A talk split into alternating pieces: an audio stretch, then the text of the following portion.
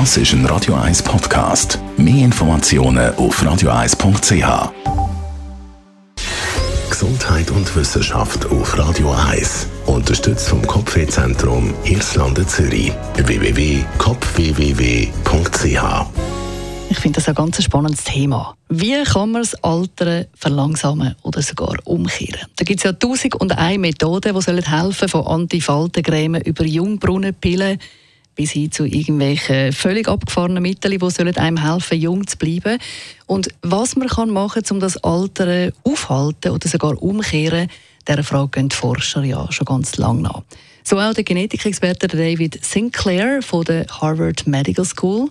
Er führt nicht nur im Labor Versuche durch, sondern auch an sich selber und das scheinbar mit Erfolg.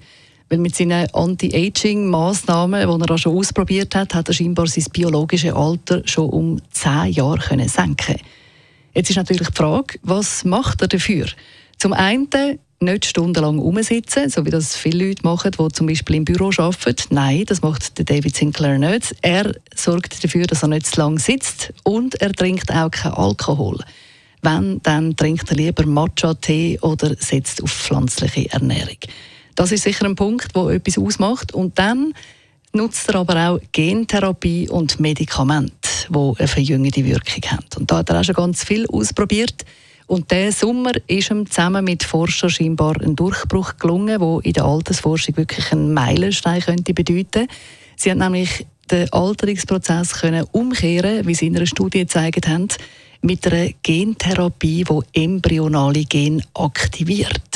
Das heißt konkret, Sie haben in dieser Studie oder mit dieser Studie herausgefunden, dass der Alterungsprozess mit einer einzigen Pille kann umgekehrt werden.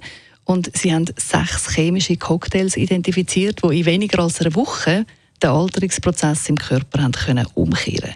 Und in diesen chemischen Cocktails hat es Substanzen drin, so zum Beispiel auch gewisse Proteine, die dafür sorgen, dass im eigenen Körper dann junge, gesunde Zellen vermehrt werden und so verjüngt sich dann der Körper von innen gegen außen.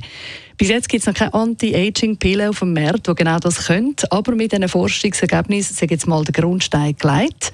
Also mal schauen, ob es in Zukunft tatsächlich eine Anti-Aging-Pille oder ein Mittel gibt, wo äh, tatsächlich hilft, wo eben dann nicht nur teuer ist und nicht viel bringt, sondern wo tatsächlich und nachweislich einen positiven Effekt auf den Alterungsprozess hat.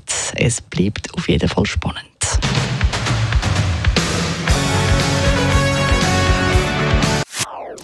Das ist ein Radio 1 Podcast. Mehr Informationen auf radio1.ch.